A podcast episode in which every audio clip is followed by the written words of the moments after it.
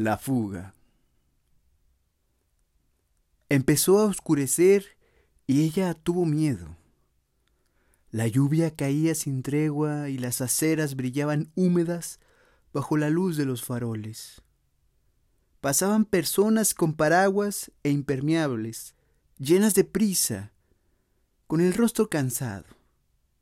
Los coches se deslizaban por el asfalto mojado y uno que otro claxon sonaba suave.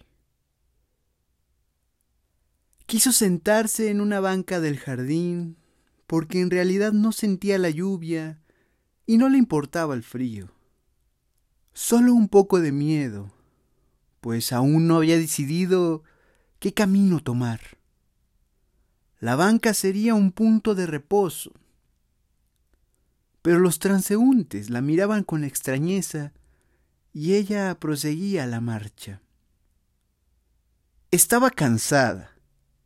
Pero, ¿qué va a pasar ahora? Pensaba todo el tiempo. Si seguía caminando, no sería una solución.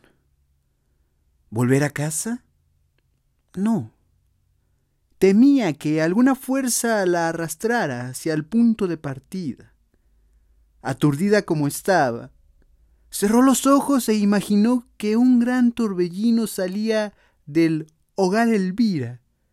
La succionaba violentamente y volvía a ponerla junto a la ventana, libro en mano, recomponiendo la escena diaria. Temió. Esperó un momento en el que nadie pasara para decir con todas sus fuerzas No vas a volver. Se calmó. Ahora que había decidido marcharse, todo renacía. De no estar tan confundida, le habría gustado infinitamente lo que pensó al cabo de dos horas. Bueno, las cosas todavía existen. Sí, ni más ni menos extraordinario, el descubrimiento. Llevaba doce años casada y tres horas de libertad la restituían casi entera a sí misma. Lo primero que había que hacer era ver si las cosas todavía existían. Si representara en un escenario esa misma tragedia, se palparía, se pellizcaría para saberse despierta, aunque lo que menos se le antojaba hacer era representar. Pero no había solo alegría y alivio en su interior. También un poco de miedo y doce años. Cruzó la acera y se apoyó en el pretil para ver el mar. La lluvia continuaba. Había tomado un autobús en la Tijuca y se había bajado en la Gloria. Ya había caminado más allá del morro da Viuba el mar se revolvía fuerte y cuando las olas rompían junto a las rocas, la espuma salada la salpicaba entera. Estuvo un momento pensando si sería hondo en aquella parte, porque era imposible adivinarlo. Las aguas oscuras, sombrías, tanto podrían estar a centímetros de la arena como esconder el infinito decidió intentar otra vez ese juego, ahora que era libre. Solo había que demorarse mirando dentro del agua y pensar que aquel mundo no tenía fin. Era como si estuviera ahogándose y nunca encontrara el fondo del mar con los pies. Una angustia pesada. Pero, ¿por qué la buscaba entonces? Esa historia de no encontrar el fondo del mar era vieja, le venía desde pequeña. En el capítulo sobre la fuerza de gravedad en la primaria, se había inventado un hombre con un gracioso padecimiento. La fuerza de gravedad no le hacía nada. Entonces caía hacia afuera de la tierra y seguía cayendo eternamente porque ella no sabía qué destino darle. dónde caía. Luego lo decidió. Seguía cayendo, cayendo, y se acostumbraba. Llegaba al grado de comer cayendo, dormir cayendo, vivir cayendo, hasta que se moría. ¿Y seguiría cayendo? Pero en ese momento el recuerdo del hombre no le causaba angustia. Al contrario, le hacía sentir una libertad que en doce años no había experimentado. Porque su marido tenía un rasgo singular. Su presencia bastaba para paralizar hasta los más ínfimos movimientos de su mente. Aquello, al principio, le había causado cierta tranquilidad, porque solía cansarse pensando en cosas inútiles, aunque divertidas. Ahora la lluvia cesó. Solo hace fresco, muy rico. No volveré a casa. Ah, sí, eso es infinitamente consolador. ¿Se sorprenderá él? Sí, doce años pesan como kilos de plomo. Los días se derriten, se funden y forman un solo bloque, una gran ancla. Y la persona está perdida. Su mirada empieza a parecer un pozo profundo, agua oscura y silenciosa. Sus gestos se vuelven blancos y solo teme una cosa en la vida, que algo venga y la transforme. Vive detrás de una ventana, mira a través del vidrio la temporada de lluvias cubriendo el sol. Después, la vuelta del verano y otra vez las lluvias. Los deseos son fantasmas que se diluyen en cuanto se enciende el foco del sentido común. ¿Por qué los maridos son el sentido común? El suyo es particularmente sólido, bueno y no se equivoca nunca. Una de esas personas que solo usan una marca de lápices y recitan de memoria lo que está escrito en las suelas de los zapatos. Pueden preguntarle con confianza cuál es el horario de los trenes, el periódico de mayor circulación y hasta en qué región del globo se reproducen más rápido los monos. Ella ríe. Ahora puede reír. Yo comía cayendo, dormía cayendo, vivía cayendo. Voy a buscar un lugar donde poner los pies. Le pareció tan graciosa la idea que se inclinó sobre el muro y se echó a reír. Un hombre gordo se detuvo a cierta distancia, mirándola. ¿Qué hacer? Tal vez acercarme y decirle, Hijo mío, está lloviendo. No. Hijo mío, yo era una mujer casada y ahora soy una mujer. Se puso a caminar y se olvidó del hombre gordo. Abre la boca y siente que el aire fresco la inunda. ¿Por qué esperó tanto tiempo esta renovación?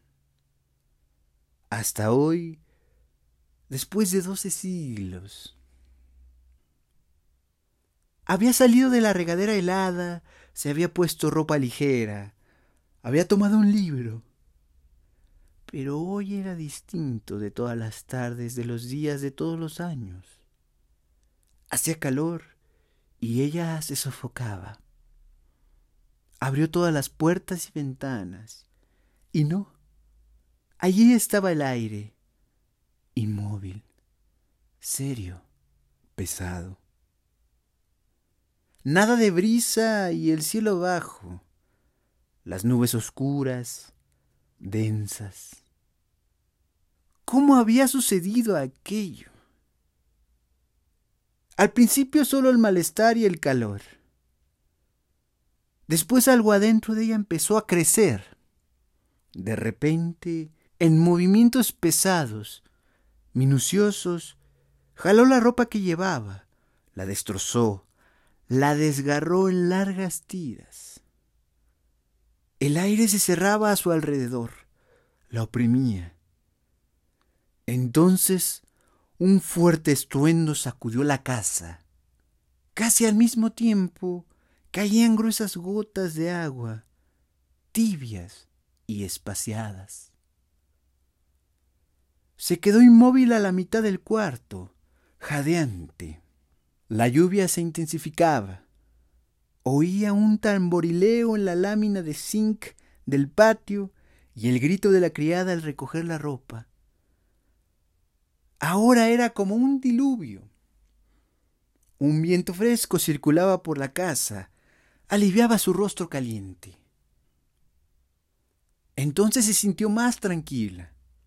Se vistió, reunió todo el dinero que había en la casa y se fue.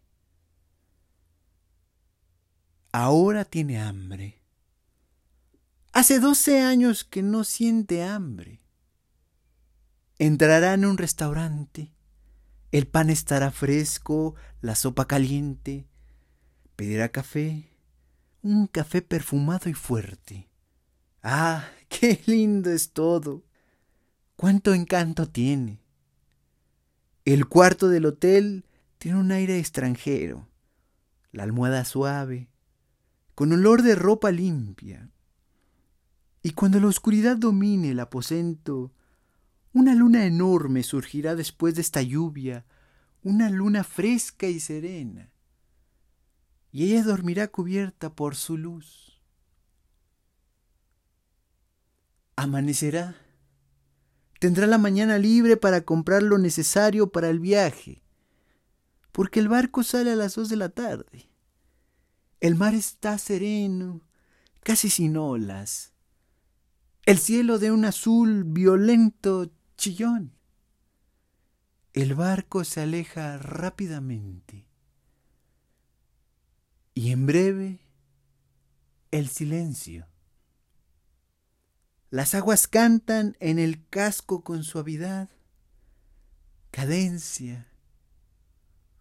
Alrededor planean las gaviotas, blancas espumas prófugas del mar. Sí, todo eso.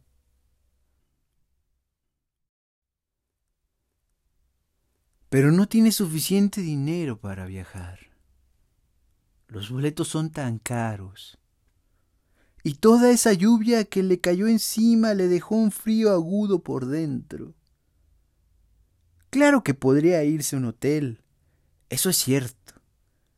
Pero los hoteles de río no son apropiados para una señora que no va acompañada, salvo los de primera clase.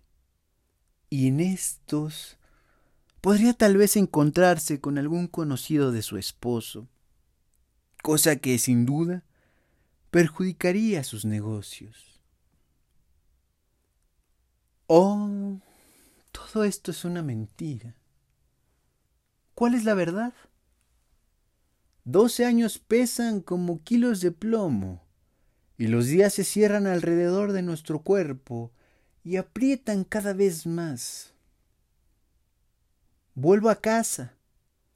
No puedo sentir rabia contra mí misma porque estoy cansada. Y en realidad, todo está sucediendo. Yo no estoy provocando nada. Son doce años. Entra en su casa. Es tarde y su marido está leyendo en la cama. Le dice que Rosita estuvo enferma. ¿No le habían dado su recado para avisarle que no volvería sino hasta la noche? No, dice él. Toma un vaso de leche caliente porque no tiene hambre. Se pone una pijama de franela azul, con puntitos blancos, muy, muy suave. Le pide a su marido que apague la luz. Él le da un beso en la cara y le pide que lo despierte a las siete en punto. Ella se lo promete. Él apaga la luz. Por entre los árboles sube una luz grande y pura. Sigue con los ojos abiertos algún tiempo. Luego se seca las lágrimas con la sábana, cierra los ojos y se acomoda en la cama. Siente que la luz de la luna la cubre despacio. Dentro del silencio de la noche, el barco se aleja cada vez más.